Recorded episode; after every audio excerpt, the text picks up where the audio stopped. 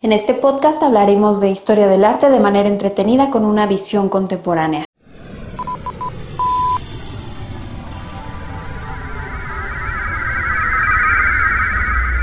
Sepultar el pasado.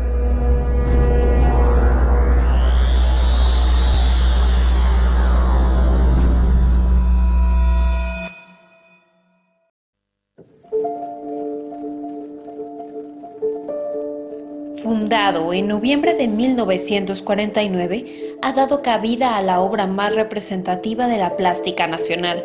Como producto de un proyecto de promoción oficial, esta agrupación se convirtió en el surtidor de arte contemporáneo que año con año acrecentaba el acervo del Instituto Nacional de Bellas Artes.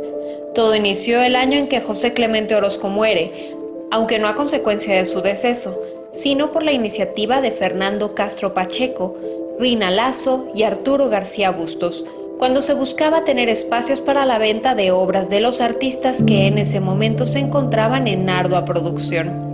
Entre los propósitos iniciales es destacable que el salón tenía como meta primordial ayudar al fomento de un mercado más amplio y más activo para el arte mexicano. En su momento, el Salón de Plástica Mexicana reunió a los artistas más representativos de su tiempo, es decir, de la Escuela Mexicana de Pintura, cuyas características involucraban la representación de la mexicanidad.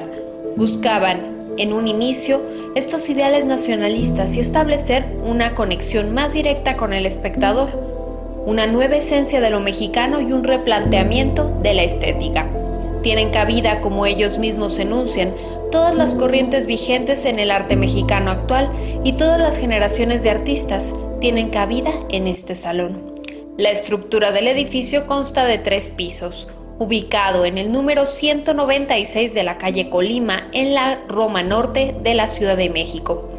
En 1974, Raquel Tibol señalaba que para entonces, que se cumplían 25 años, aún estaba en pie a pesar de los embates que había recibido hasta entonces. Con la participación directa de Fernando Gamboa dentro del Salón de la Plástica Mexicana, se instaura un modelo museográfico que operó durante muchos años.